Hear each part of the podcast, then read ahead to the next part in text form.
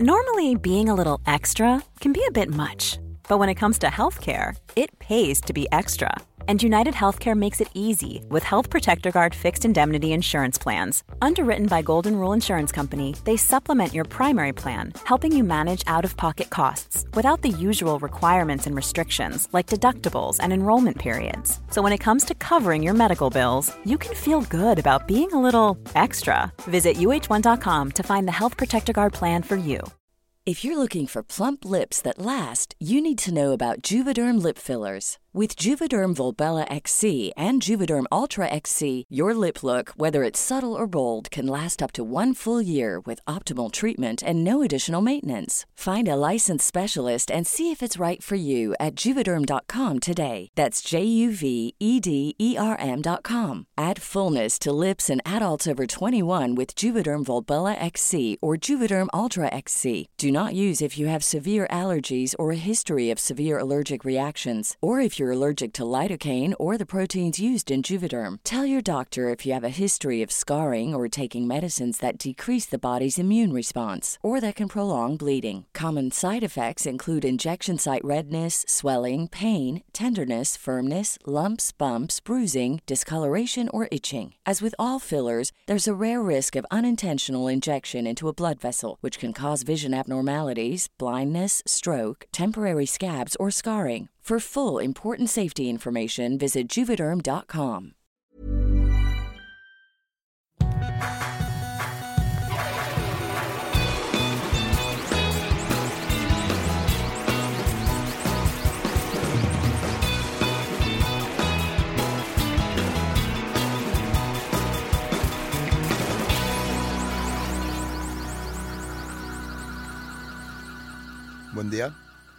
bienvenidos, dos nombres comunes.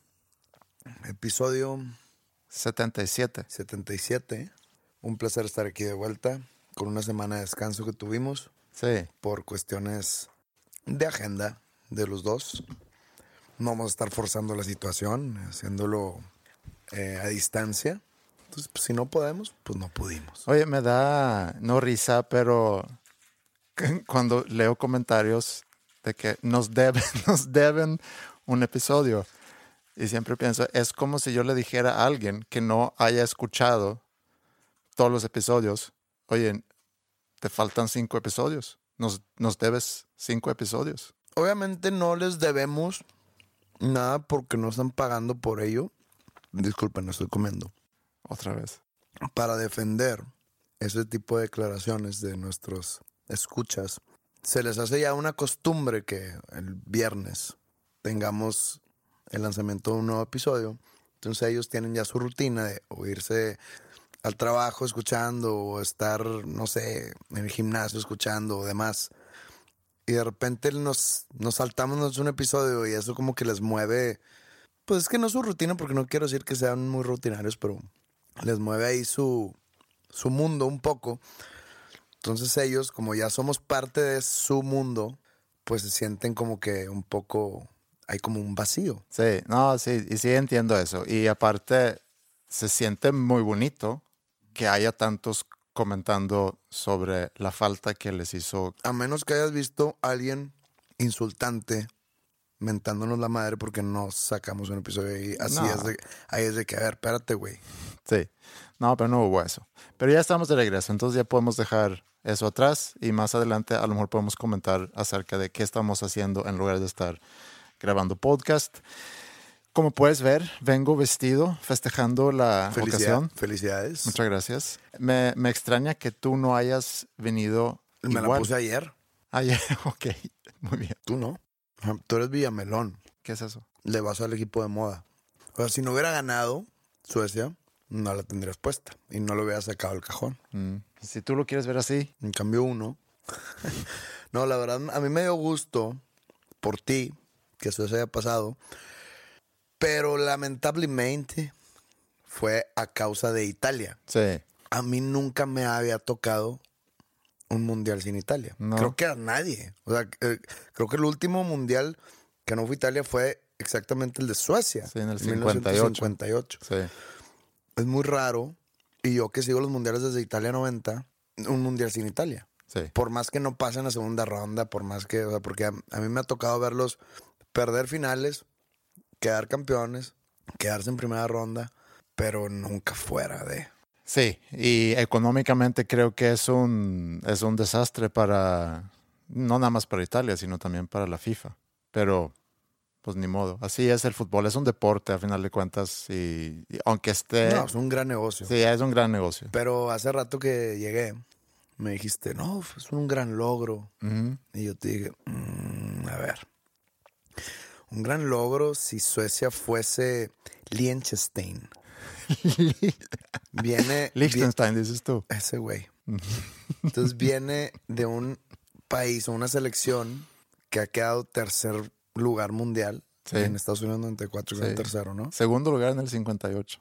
subcampeón en el 58, tercer lugar en, en Estados Unidos, que en sus filas ha estado de 10 años para atrás, pues uno de los mejores jugadores del mundo, que no está allá.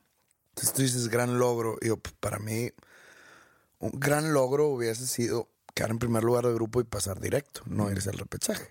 Y por mucho, y caminando, como, como lo hizo México en su, en su confederación en la CONCACAF, que obviamente no es lo mismo. Imagínate, pasaron caminando y nadie les dice que fue gran logro. Como que es una obligación. Sí.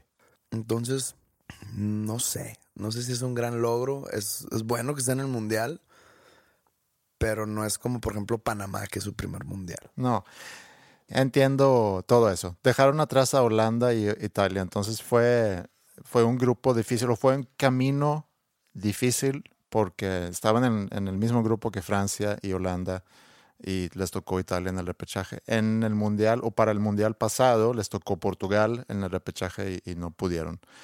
Entonces, pues ya están en el Mundial, a ver cómo les va a ir, a ver si les toca el mismo grupo que México. Estaría interesante eso. Estará bueno. Pero ahorita hablando de fútbol, no sé si tú viste ayer a Bufón, me conmovió mucho ver a, a Bufón dando entrevistas después del, del partido. Sí, vi fotos y vi artículos, pero Sí. no lo vi en video. Vi esas imágenes de, de Bufón me- me fui a festejar a la Marco Plaza. en, mi, en mi emoción. Yo no, sí, se me fue eso. Marco Plaza. Eh, vi esas imágenes de Bufón y pensé un poco en la situación que está viviendo ahorita la, la- la ciudad y el juego que está por celebrarse este próximo fin de semana, este sábado, el clásico entre Tigres ah, y, ok, y de de Rayados. Monterrey, sí. Sí. Y, y si esto hubiera pasado aquí, luego, luego alguien hubiera grabado esta imagen de Bufón llorando y triste después del partido. Y no va a decir que no pasó, nada más yo no lo he visto. Pero fue lo primero que pensé, que así como los rayados agarran a un tigre llorando en el estadio o, o viceversa, y eso es lo que hemos vivido durante las últimas dos semanas, por lo que Rayados decide no dejar entrar. Pero ya hoy ya, Ah, sí. ya lo voltearon. Y ahorita que está la nueva jugada. Que sí pueden entrar aficionados tigres. El problema es, es que nadie entendía. Mira, hay gente que no sabe de qué estamos hablando y probablemente no le importe. El clásico anterior, que fue en de liguilla, Mm, hubo riñas y hubo batallas campales entre ambas porras. Y hubo una muerte de un aficionado tigre. Para este clásico, por falta de un buen resultado de parte de los rayados en los últimos dos juegos, este juego iba a ser intrascendente. Pero como no, no le ganaron al Santos, este clásico dicta o está en juego el superliderato. Quien gane se queda con el superliderato. Prueba fehaciente que el mejor fútbol en la actualidad se juega en Monterrey. sí. ¿no? Entonces, los rayados deciden, por temas de seguridad, no dejar entrar a nadie con camisa de tigres. Pero entonces se arma toda una, Polémica. toda una polémica en medios, en, en redes sociales, etcétera, etcétera. Pero lo que no saben, o, que lo, lo que pasa desapercibido para esas personas, es que como quiera, yo no voy a poder ir al juego. Voy a estar en la ciudad de Toluca. Yo tengo un abono. Yo no puedo prestar ese abono. Para que yo preste ese abono, porque el abono tiene mi foto. Si yo presto un abono a un amigo mío que le va a los Tigres, imagínate. yo tengo que hacer una cita en el club.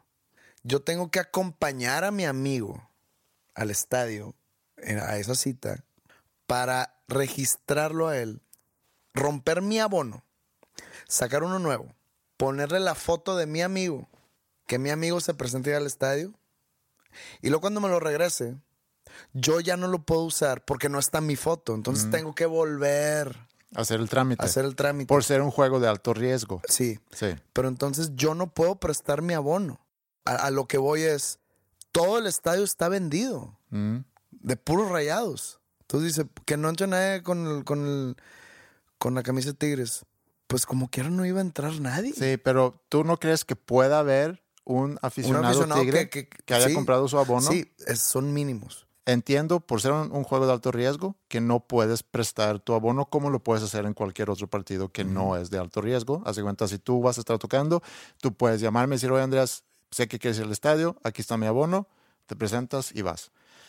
Lo que a mí me, me llama la atención son varias cosas, pero uno es, si yo soy tigre y compro mi abono para ir al estadio de los Rayados, nada más porque quiero ver el clásico ahí o un posible juego en la liguilla, y que no me puedo ir yo con, con- con mi camisa, se me hace una gran exageración. Sí, Otra- estoy de acuerdo. Otra cosa que también se me hace un error de Rayados, y no sé si es por avaricia, es que en el estadio no hay un lugar para visitantes. Porque todo está lleno. Sí, pero ¿por qué no guardaron una zona y decir, mira, eh, aquí vendemos boletos a los visitantes? No los queremos. Sí, y a eso, bueno, eso se pudiera Es un- discutir. Es una fiesta privada. Yo me acuerdo cuando yo iba mucho al estadio del TEC, a los clásicos, y la emoción que es ver el estadio de diferentes colores, de azul y blanco, y también una gran sección con, con aficionados de los Tigres, vestidos de, de amarillo. Entonces, eso es lo que, lo que le hace más fiesta a un partido. Pero sí, sí me, sí me explico, el de que se enfocaron mucho en eso de las camisas amarillas, cuando detrás de había otra regla dentro del reglamento, en partidos de alto riesgo, en que no es transferible Mm. el abono. No, y entiendo Entonces eso. Rayados dice, por motivos de seguridad no dejan entrar camisas tigres y todo el mundo se le echa encima. Entonces hoy, hoy martes, Rayados salió a decir, esa, esa regla queda, queda fuera, pueden entrar camisas tigres. Y aparte, anunciaron que van a vender cervezas solamente en el primer tiempo. Mm. Toda esta controversia que se hizo solamente fue en detrimento de ventas de cervezas, porque Rayados sabe que al no ser transferibles los abonos, va a haber mínima cantidad de camisas de Tigres. Entonces la gente realmente hizo todo un show para que puedan aparecer, ¿qué te gusta? Máximo 200 camisas de Tigres en todo el estadio. No tengo ni idea. Pues está bien. Y, y bien por esas No, 200 es que personas. yo estoy, yo estoy de acuerdo que entren todos. Sí. Yo, o sea, a mí no me molesta cuando voy a ver rayados Necaxa y que haya dos, Sí. tres batillos con camisa de Necaxa. Y no, no- no me molesta en los clásicos ver muchos Tigres o cuando viene el América ver muchos del América. Sí. El problema es todo el rollo que se aventaron. Tanto Rayados estuvo mal en sacar esa regla al principio, como toda la respuesta en medios y redes sociales. Sí. Y eh, porque una cosa es al nivel club y otra cosa es la reacción en redes sociales. Y no tenemos que profundizar mucho en eso porque tampoco creo que es tan interesante. Pero No, no a es. eso pensé cuando vi lo de la foto de Buffon, como en esta semana en Monterrey, luego, luego alguien se hubiera trepado a hacer un sinfín de, de memes burlándose y, y sacando provecho de eso. Creo que somos más que eso. Somos más que eso. O sea, ¿tú crees que si el sábado pierde Tigres y un jugador de Tigres empieza a llorar? Digo, no, no a llorar. Imagínate que sea la final, Mm. empieza a llorar. No lo vamos a usar de meme. Somos más que eso. Nos tienes en muy alta estima. Claro que somos mucho menos que eso. Y claro que se usaría como meme un jugador llorando. Es más, yo haría el primer meme.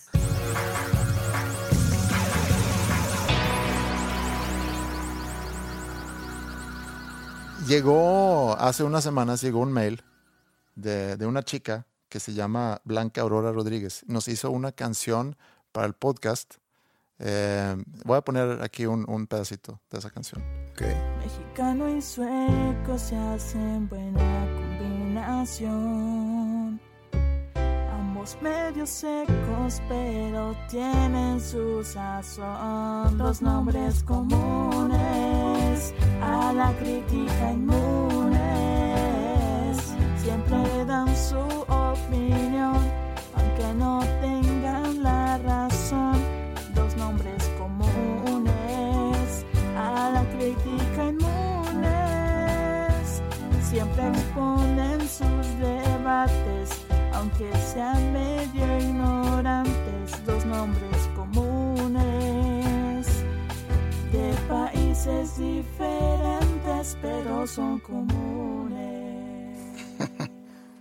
Está bien, está bien, está, la letra está interesante y chistosa a veces, pero nos dijo ignorantes. A mí me gustó mucho la iniciativa y si hay alguien más allá que nos escucha que quieren hacer como una cortinilla para el podcast, con mucho gusto lo recibimos y lo podemos incluir aquí de repente en, lo- en los episodios. Eh, Creo que estaría, estaría divertido. Y hablando de música,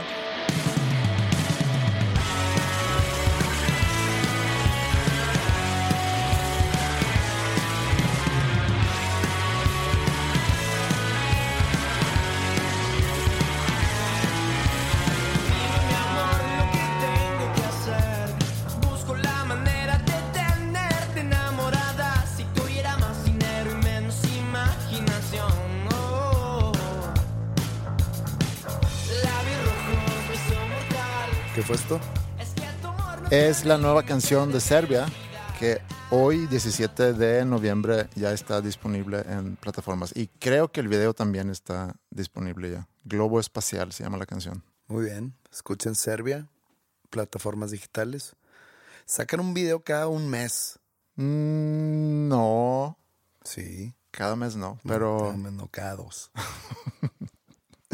sí, escuchen a Serbia, pueden, eh, si quieren, después del, del podcast, dense una, una vuelta a las plataformas digitales a, a escuchar esto. Y en YouTube debe estar ya disponible también el video. Tú sabes que a mí me gusta la educación. ¿Ser educado o, No, o tipo el, todo el sistema educativo? el, poder contribuir a, a la educación, ser un educador. Yo creo que aquí en el podcast de repente ¿Eres compartimos. educador? Eh, pues vamos a suponer que sí soy un educador, de repente. ¿A quién has educado? Eh, creo que a ti a veces te educo aquí en este ¿Ah, podcast. sí? ¿Con qué? Pero ahí te va un, un- un segmento. A lo mejor podría ser un segmento nuevo en el podcast. Andrea se educa Como el Mataleyendas, que según nosotros era segmento y...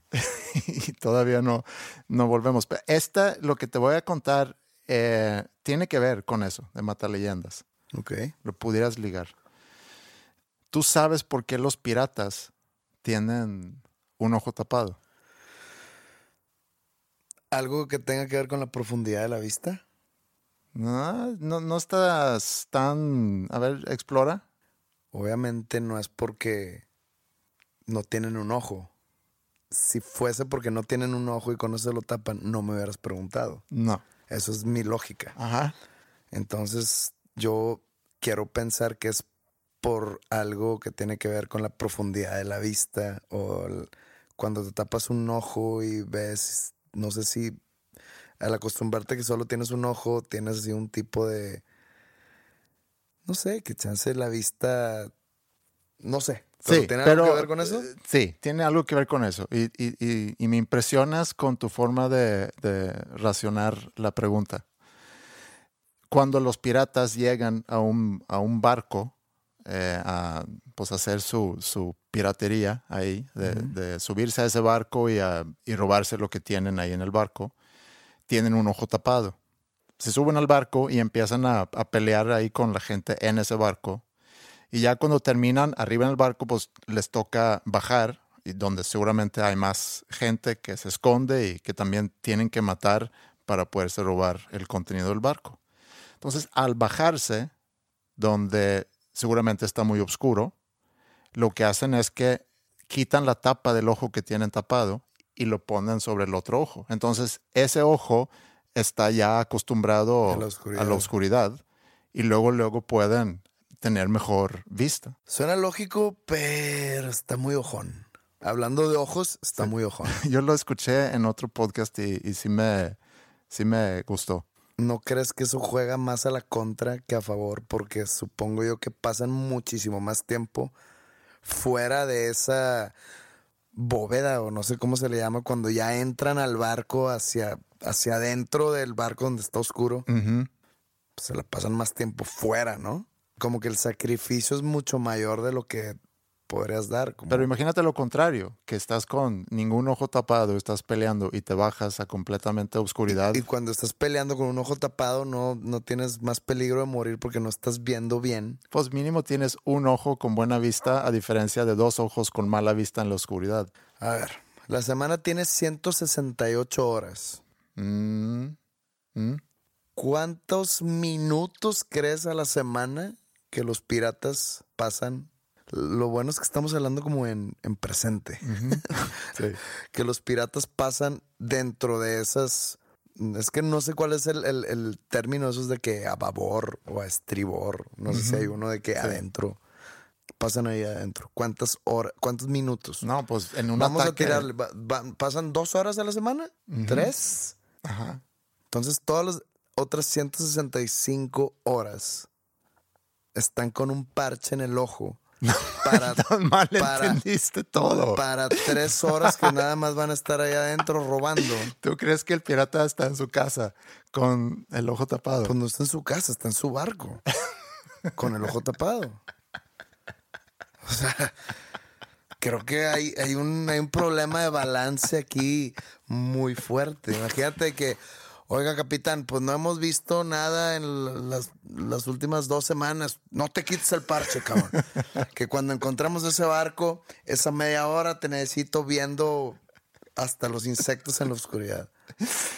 No creo que sea así. No creo que, que Y los piratas de hoy en día, de esos que vas en Tepito y ves los puestos de películas piratas, también necesitan el parche, No, creo que ellos no.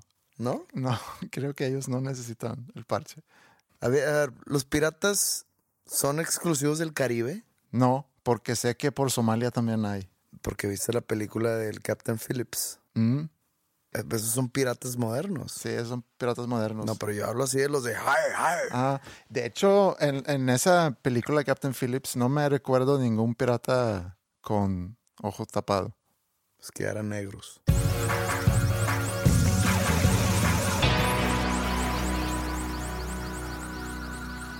Una de las razones por no grabar episodio en la semana pasada es que fui a Houston. Yo fui a Houston, regresé y tú ya te ibas a El Paso, ¿fuiste? Santa Teresa, New Mexico. A grabar video nuevo. Así es. Pero nosotros nos fuimos a Houston. Maya tenía mucho tiempo de querer ir a ver una banda que se llama Hippocampus. Y había visto que iban a tocar en Austin. Pues desde hace meses que está pidiendo que, que por favor vayamos a Austin a verlos tocar. Es una banda relativamente nueva. Creo que sacaron un EP y luego un disco debut este año, a principios de este año. Nos tocó verlos cuando fuimos con los alumnos de School of Rock a Austin en marzo, creo que fue. Y nos tocó verlos ahí. Eh, Maya se hizo muy fan. Ingrid también le, le gusta mucho. A mí también se me hace una buena banda. Pero Maya es quien ha estado fregue, fregue, que quería ir a verlos en Austin ahorita en noviembre. Y ya por fin decidimos, ok, vamos a comprar boletos. Y ya no había boletos para el show de Austin. Y vimos que el día siguiente iban a tocar en Houston. Entonces decidimos, bueno, vamos a Houston. Hicimos un road trip y se apuntaron ahí varios alumnos también de la escuela que quería, quería ir a, a volverlos a ver. Y fuimos el viernes muy temprano para llegar a Houston el viernes en la tarde y el sábado ya era el, el concierto. No es la primera vez que yo voy a un concierto con, con Maya. De hecho, estaba Ingrid y, Mila también en el concierto, más los alumnos que nos habían acompañado. Pero era un lugar chiquito en Houston. Creo que no había más de 500 personas en el público. Y Maya luego, luego se fue mero adelante junto con, con los otros chicos que vinieron de la escuela. Y, y yo me fui más atrás con, con Mila e Ingrid. Había un segundo piso también. Entonces nos, nos subimos ahí. Y ya en algún momento del concierto me bajé y me, y me fui mero adelante. Como no había tanta gente, tampoco era mucho problema de moverte en el público. Y desde lejos estaba observando a Maya, disfrutando el concierto. Y cante y cante, y brinque y brinque, y bailando, como un muy fan en un concierto. el público en ese concierto era mucha gente joven, de 20, 25 años. Entonces, cuando yo vi a Maya desde lejos, como que mezclándose ahí en el público con otros chavos y chavas de, de 20, 25 años, como que la vi más grande, no como una chica de 15 años, sino alguien como las demás en el público, que seguramente ya han dejado sus casas para ir a estudiar en otra ciudad y para hacerse ya más independientes.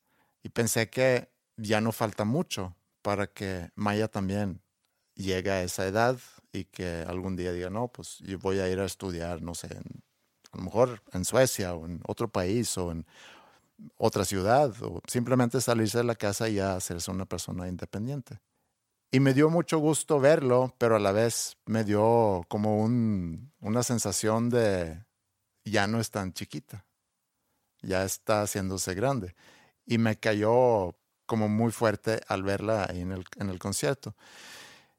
Y también pensé en, en cómo pueden ser las experiencias cuando vas a tu, digo, no es su primer concierto, pero a lo mejor es su primer concierto de una banda que le toca ver que está en los inicios de su, de su carrera y lo que eso puede hacer contigo. Cuando eres joven y vas a tus primeros conciertos y hay conciertos que a lo mejor dejan una marca en ti y como consecuencia de ese concierto a lo mejor decides formar una banda. Hay muchas historias de, de bandas que vieron un concierto y cuando estaban en ese concierto tomaron la decisión, yo quiero hacer esto.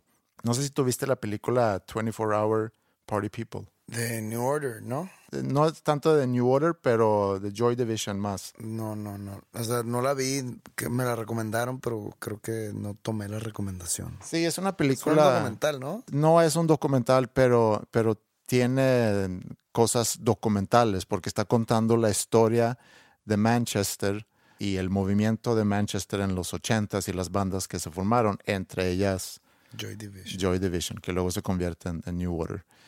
Y hay un concierto en esa película cuando Sex Pistols viene a tocar. No sé si es por la primera vez, creo que sí, la primera vez que Sex Pistols toca en Manchester en el 76 eh, y tocan en un lugar muy chiquito y, y hacen la escena en la película y el, el principal de la película es Tony Wilson que movió mucho en la escena musical de, de Manchester en, en esa época. Inclusive tenía su disquera.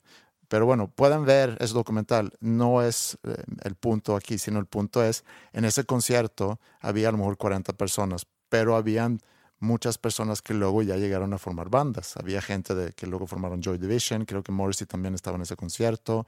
También de este, ¿cómo se llama? El pelirrojo de Simply Red, que vieron ese concierto y que fue como un concierto que cambió un poco el rumbo de la escena musical de Manchester en esa época. Mi primer concierto ya de, de adolescente, porque mi primer concierto de mi vida fue Bon Jovi, aquí en Monterrey en el año 1990. Cuando no alcanzaste a escuchar, Blood on Blood. sí. Sí, era porque era, era día de la semana. Entonces al día siguiente teníamos clases y mi mamá le prohibió a mi papá llegar después de tal hora. Mm, Tenía nueve años, pero ese no es el, el, el concierto. Pues digo, estás tan chiquito que no tienes una idea, ¿verdad? Pero el primer concierto que fui, ya teniendo noción de cosas, de la música, fue, fui a ver a Marilyn Manson mm. a San Antonio en enero de 1997. Yo tenía 16 años. Y de hecho en un, en un capítulo del libro Odio Odiar cuento muchos detalles de ese viaje. Y pues ahí Marilyn Manson era como que el personaje más grande o más polémico o más conocido del, del rock. Acababa de sacar el Antichrist Superstar Mm. y pues era una super estrella. Y pues fui a verlo con un amigo y pues sí es algo así, se puede decir épico o algo así más grande de lo que te imaginas. Una producción gigantesca con una escenografía de primer mundo. Entonces el sonido obviamente súper fuerte. Eh, me acuerdo que en la canción Antichrist Superstar se sube a un podio y empieza a romper una Biblia así hoja por hoja y las aventa al público. Y pues como adolescente a los 16 años como que te causa, te causa algo en ti, ¿no? De que ver algo así sucediendo enfrente de tus ojos. O por ejemplo, en, cuando cantaba Sweet Dreams, que sacaba como una linterna y se empezaba a pegar y rompía el foco y como que se cortaba el pecho y veías, lo veías sangrar de verdad. Te queda como que impregnado en la cabeza, ¿no? Y pues está ese ingrediente extra que es la audiencia. Yo creo que las personas más extrañas y excéntricas que he visto en mi vida están juntadas en ese concierto. Vi una cantidad inimaginable de chicas rajadas aquí en el pecho, de una que se llama Marlene, así como que cortadas y sangre chorreando, y otras de que en los brazos Manson, y pues gente pues, bien zafada. Pero lo más, lo que más me, me llamó la atención fue, y esto lo vi ya cuando nos estábamos yendo, un tipo que iba rapado y como pelo se pegó cucarachas en la, en, en- en la cabeza. Entonces se cuenta que, que su cuero cabelludo eran cucarachas muertas con resistol. Cosas así. Sí. Era gente bien trastornada. Y me acuerdo que mi amigo y yo nos compramos en, pues, un día antes, o el mismo día, no sé, en el mall, pinturas de que maquillaje para pintarnos así de que una cruz al revés y, y nos pintamos así como que ojeras de negro y como que sangre y dijimos no vamos a nos vamos a llevar el premio a los, a los más locos y, y no ni cerquita No. O sea, me sentía un niño de kinder y pues seguramente pues, yo tenía 16 años seguramente era gente de máximo 21 años Mm. pero pues en esa edad los ves gigantes Sí. Así como tú dices, Maya fue a un concierto. Seguramente ella, ella veía a la gente muy grande Sí. y, y tú lo veías normal, o sea, casi de la edad. Porque, Sí, y yo veía a Maya muy grande y eso realmente era mi, mi, mi reflexión. Yo no sé qué significa o qué vaya a significar para Maya eh, ese concierto, pero sí te puedo decir lo, lo que significó para mí y era eso, era ver a Maya ya como, pues como una persona ya grande y verla junto con, con otras personas de, de 20, 25 años brincando, cantando en un concierto, siendo muy fan de esa banda me, me di cuenta que ya no falta mucho para que se haga grande, independiente y, y, y ya.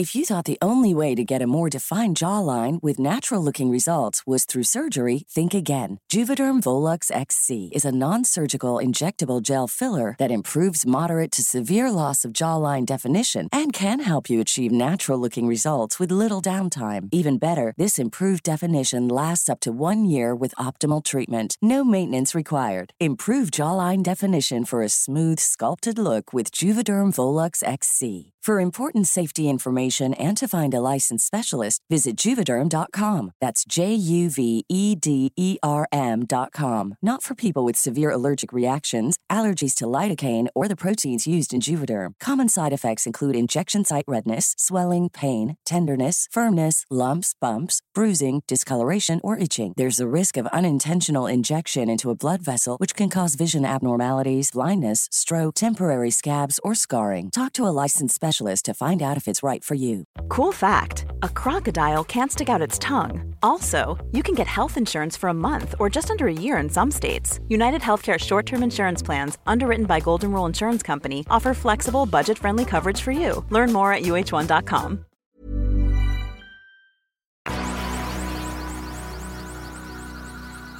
En el último episodio, que fue hace tiempo ya, hablamos sobre, sobre las reacciones y la hipersensibilidad y la exageración de la sociedad ante algunos sucesos que le pasan a, pues, a gente famosa, digamos.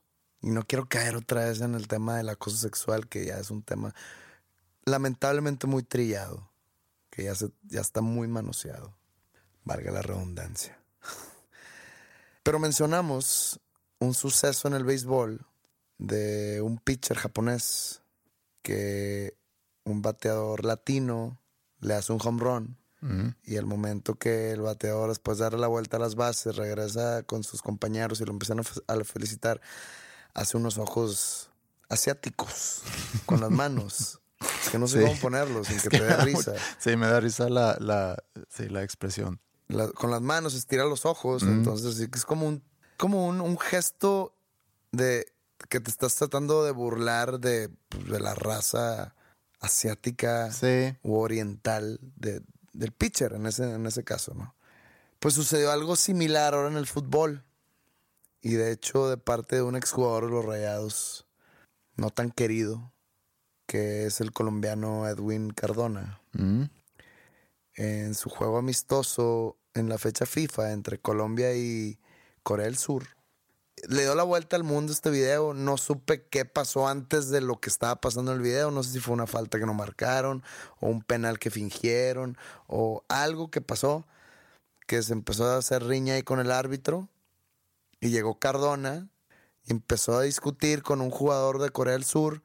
Y al momento que pues, yo creo que se le acaban los argumentos, le hace los ojos chinos y hace cara de, de pendejo. O sea, "Uh, si escuchan esto, "Uh", imagínate la cara. ¿no? Si quieres ver el video, ahí ponle en Google Edwin Cardona, Corea del Sur. Ojos. Ojos chinos. Todo el poder de la red social y de los medios deportivos, todo el músculo y el poder se le fueron de baño a Edwin Cardona, merecidamente. Aquí en Monterrey era un jugador huevón, irresponsable, subido, tiene 23 años el huerco y se comporta como si fuera una estrella consolidada. Yo le aplaudo a Antonio Mohamed por haberlo mandado a la chingada. Y veo este, este video y no me sorprendió lo que vi de él. Pero em, lo que quiero hacer tema no es eso. En verdad es una expresión de burla hacia el coreano, el hacer ojos asiáticos o ojos rasgados. Te estás burlando de, De un que atributo físico, sí, ¿no? de otra persona. O sea, no se está burlando de un defecto, porque eso ya sería un poco insensible. Pero se está burlando de que, ah, naciste asiático, ah, deja ser. Pues es como si te burlas de que tengo el pelo café oscuro. Yo he visto también videos similares, pero por ejemplo jugadores burlándose de- del tamaño de la nariz de Slatan. Tiene una nariz bastante grande. He visto a gente haciendo... Sí, pero, pero pues Zlatan yo creo que ha vivido con esa nariz toda su vida. Y El creo coreano que no. puede ser inmune. No, por eso. O sea, a eso voy. O sea, eh, a Zlatan le ofende que le hagan gestos de su nariz. Pues a lo mejor si él tiene un complejo de eso, a lo mejor. Pero es como si tú me haces una señal que yo a lo mejor no sé qué significa, pero leo en tu gesto, en tu lenguaje corporal que me estás queriendo insultar. Pues a lo mejor lo tomo como un insulto sin realmente saber qué significa tu gesto. Entonces creo que a veces eh, el insulto está en la intención. Obviamente se puede malinterpretar, no creo que Cardona llegó con la intención de decir, pues también chidos tus ojos, quisiera yo tener Obviamente no, ojos pero así". no, chance al coreano le dio risa. Creo que hay que diferenciar entre una burla hacia una raza, que también se ha visto mucho en Europa, por ejemplo. Eh, ha habido varios casos de, de jugadores africanos jugando en Europa y, por ejemplo, al cobrar tiro de esquina hay alguien que le tira un plátano o algo, ¿no? Ha habido muchas sanciones en contra de, de- clubes por ese tipo de comportamiento de sus fans en Suecia y en otros países de Europa. Entonces, es- eso sí es una burla racial. Y no es lo mismo que si te burlas de un gordo, porque un gordo es porque comió demasiado y se hizo gordo. No es que así nació. Pero por tu genética tienes nariz grande, tienes los ojos como los tienes, tienes los, las orejas como los tienes, tienes o no pelo, Por eso. etcétera, etcétera. Sí te, sí te sigo. El chaparro así nació. Puedes burlarte de eso y puedes ofender al chaparro. Sí, Y claro. más si tiene complejo. Ajá. ¿Tú crees que exista un coreano, un japonés, un chino acomplejado porque tenga ojos rasgados? No, no sé. Obviamente Cardona piensa al hacerlo que es una ofensa. Pero para mí ese gesto es algo infantil. Es una pendejada de primaria. Sí. Por eso yo siempre dije que Cardona tiene el cerebro muy subdesarrollado. es un niño. Es un niño. Juega cuando quiere. Si se chifla, se chifla. Si no lo convocan a un juego, se va con su familia de vacaciones. Eso hizo en un clásico. Es una persona pequeña. Pero al mismo tiempo, te está tirando un gesto racial una persona que es recipiente del maltrato racial más fuerte del siglo XXI. Entonces no hay ironía ahí. O sea, que un mexicano, o es más, que un latino, ya sea mexicano, salvadoreño, colombiano, o creo que el de los astros era puertorriqueño, que llegue y se burle racialmente de, de un asiático, a mí me parece irónico.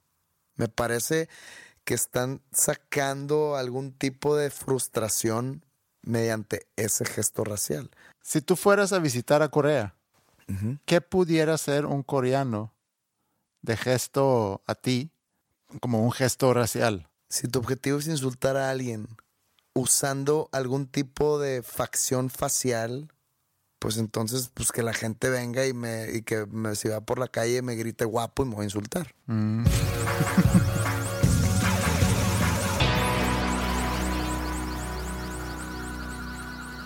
Voy hablando de ojos rasgados. Mm. Fíjate que yo hace tiempo sigo en mi Instagram a un reportero de CNN gringo. Mm. Se llama Will Ripley. Su usuario es Will Ripley CNN.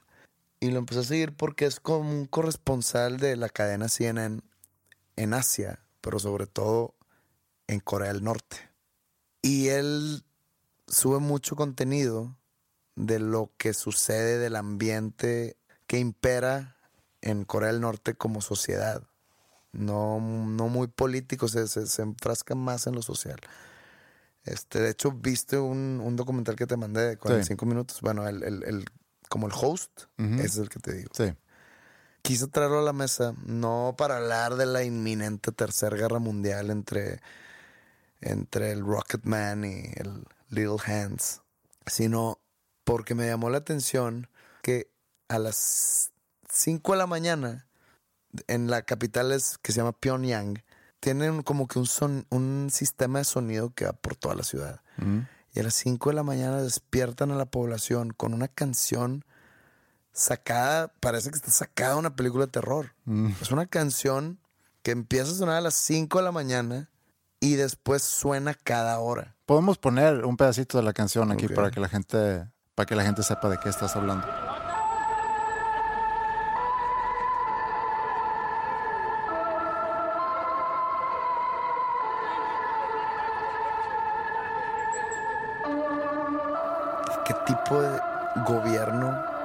Tipo de sociedad tiene que vivir esto? Tú viste un documental que se llama The Propaganda Game, Sí. que también habla sobre Corea del Norte. Es un documentalista español, creo que se apellida Longoria, no me acuerdo cómo se llama, pero es un español que va a Corea del Norte y ahí conecta con otro español que se llama Alejandro, a él sí le- me acuerdo cómo se llama, pero no me acuerdo su apellido, Alejandro se llama. Y él no sé si vive siempre en... en- Es en- parte de, de la militar. Sí, es parte del. Trabaja para el gobierno de, la Corea, de Corea del Norte. Pero tengo entendido que va y viene. Eh, cuenta en el documental que él, como joven, le llamaba mucho la atención eh, la onda comunista y en un buen día se va a Corea del Norte y decide prácticamente quedarse ahí y ofrecer sus servicios para el gobierno. Sí, Corea del Norte es para mí también fascinante Sí, es ese fascinante. país. Es realmente el, la sociedad secreta del mundo.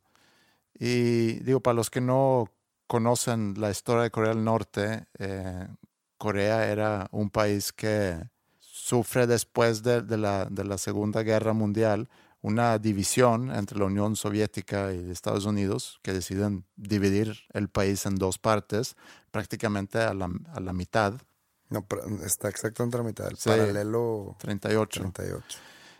Eh, y la Unión Soviética se queda con la parte del norte Con y la se parte convierte en, sí y, y los gringos con la parte del sur y desde entonces pues se ha instalado ahí eh, pues la, una familia que ya desde entonces, desde los 50 prácticamente, dirige el país. Luego ya cae la guerra de, Corea en los 50, que dura, no sé, unos tres años, eh, que realmente no cambia absolutamente nada, sino después de esa guerra la situación sigue, sigue igual.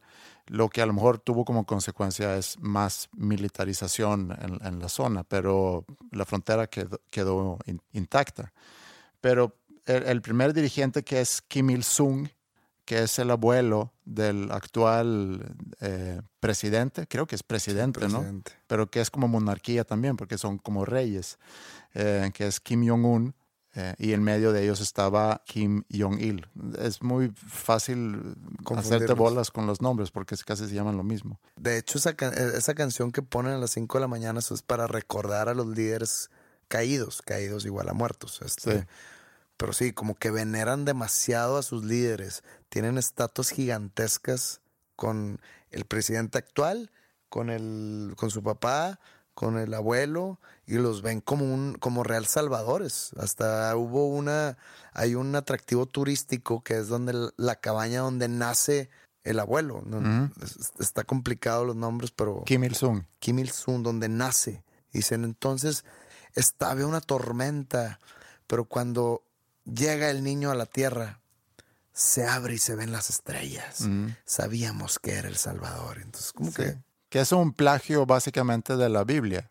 a mí lo que me deja, como dices tú, es un tema muy fascinante, Corea del Norte.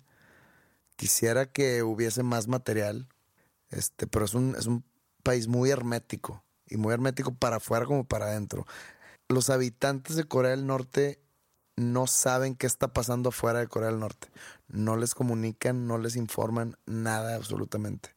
No tienen, o sea, el internet está regularizado por el Estado. Los medios están regularizados por el Estado.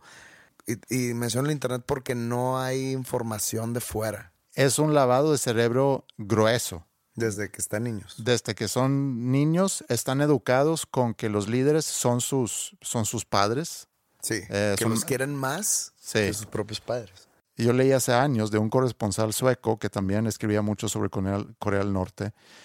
No sé si esto es cierto, pero él decía que en la educación, en las escuelas, trasladan a los alumnos a salones más bonitos, mejor pintados, con mejor decoración, cuando van a hablarles sobre la importancia de sus líderes. Entonces es como parte del proceso de lavarles el cerebro, es ponerlos en, un contexto o en un ambiente mucho más agradable cuando les enseñan sobre, sobre los líderes del país.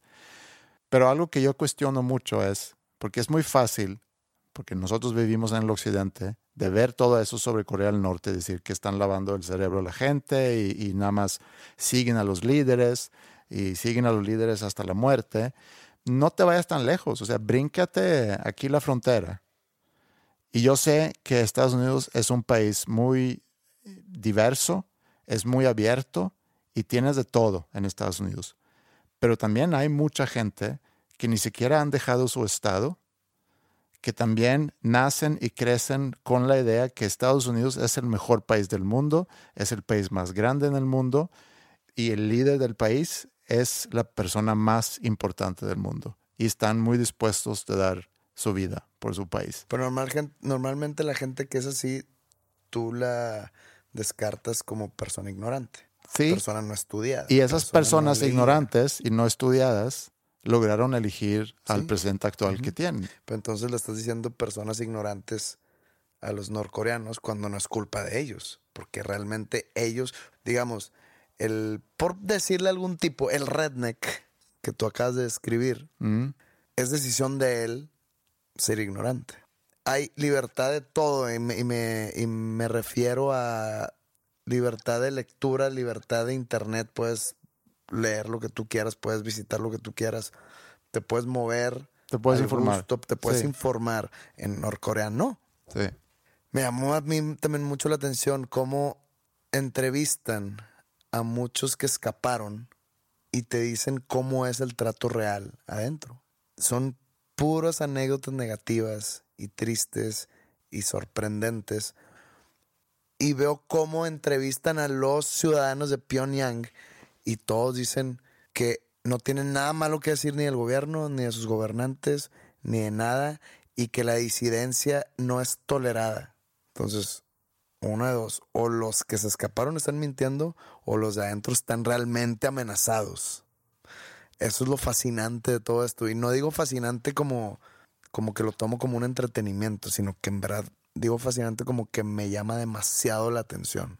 Entonces, fuera de chiste y fuera de broma y de cualquier comentario chusco que se pueda decir aquí, si tienes así como algún tipo de inquietud en aprender algo nuevo de otras culturas, de otros países, te podría yo recomendar el que te es un clavado a todo lo que está pasando en Corea del Norte, porque cualquier cosa, cualquier capricho de cualquiera de los dos líderes, sea Kim Jong-un o Donald Trump, puede empezar una pelea de egos más fuerte de lo que ya hay, que pueda caer una guerra mundial nuclear. Pero tú crees que, que realmente es un peligro y no un, un juego otra vez de propaganda entre los dos. Tu- eh, Donald Trump salió tuiteando en la semana. Sí, cosas de niños. Regresamos a... Pero a lo mejor nada más para decir lo que tuiteó. Tuiteó que no sé por qué me llama viejo si yo no me burlo de él por ser chaparro y, Y gordo, ¿no? y gordo, algo así. Tuitea el presidente de Estados Unidos. Pero ya sabemos el historial que tiene de enfocarse en cosas pequeñas, Sí. en cosas sin importancia, en vez de hacer trabajo de presidente. Sí, pero ¿no crees tú que esto se vuelve un juego entre ellos dos para mantener su estatus? Su estatus en su respectivo país. Yo estaba viendo en vivo una conferencia que dio Trump en Corea del Sur. Mm. Obviamente no la vi en vivo porque no está en Corea del Sur, sino la vi en vivo por internet. Y se le fue de baño a Corea del Norte. Dijo que el lugar es un es literalmente un infierno para vivir. Y se me hace raro que los que viven ahí dicen todo lo contrario. Mm. Eso es, lo, lo que me llama más la atención. ¿Realmente están tan amenazados? ¿O realmente es un paraíso?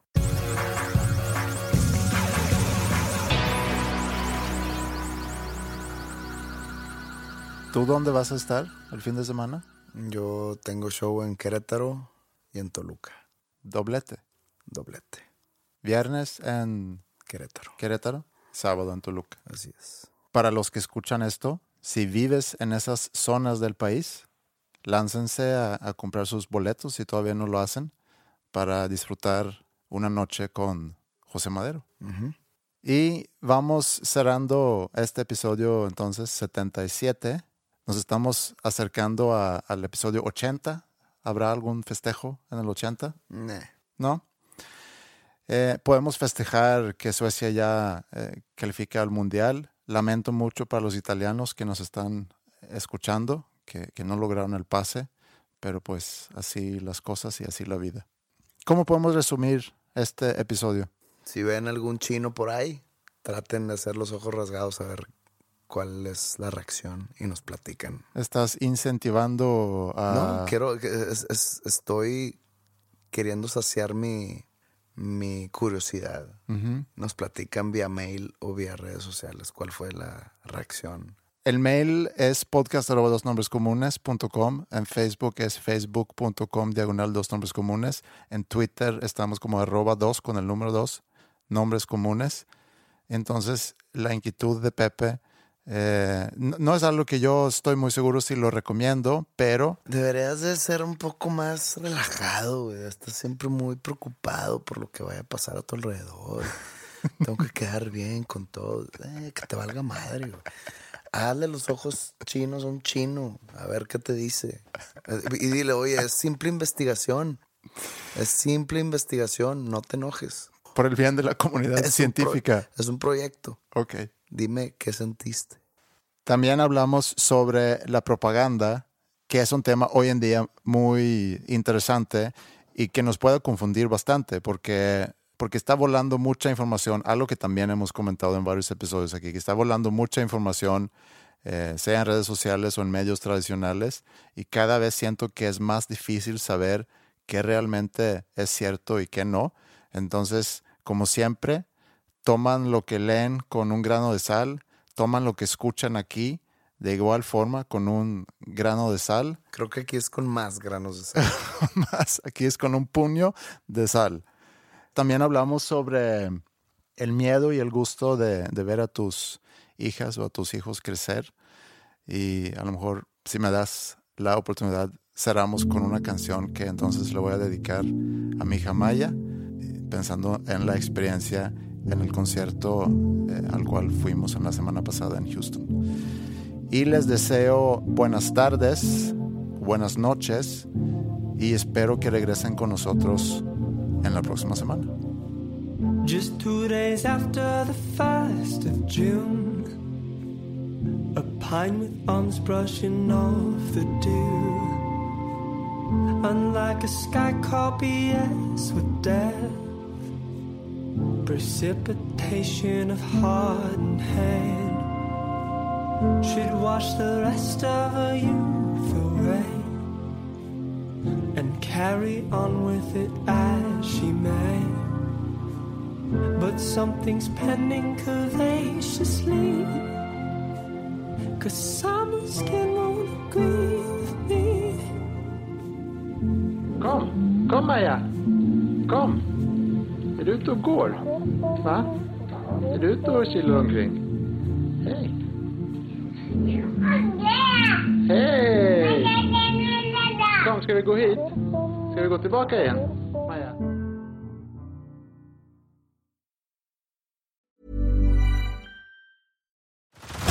Head over to Hulu this March, where our new shows and movies will keep you streaming all month long. Catch the acclaimed movie All of Us Strangers, starring Paul Mescal and Andrew Scott. Stream the new Hulu original limited series We Were the Lucky Ones with Joey King and Logan Lerman. And don't forget about Grey's Anatomy.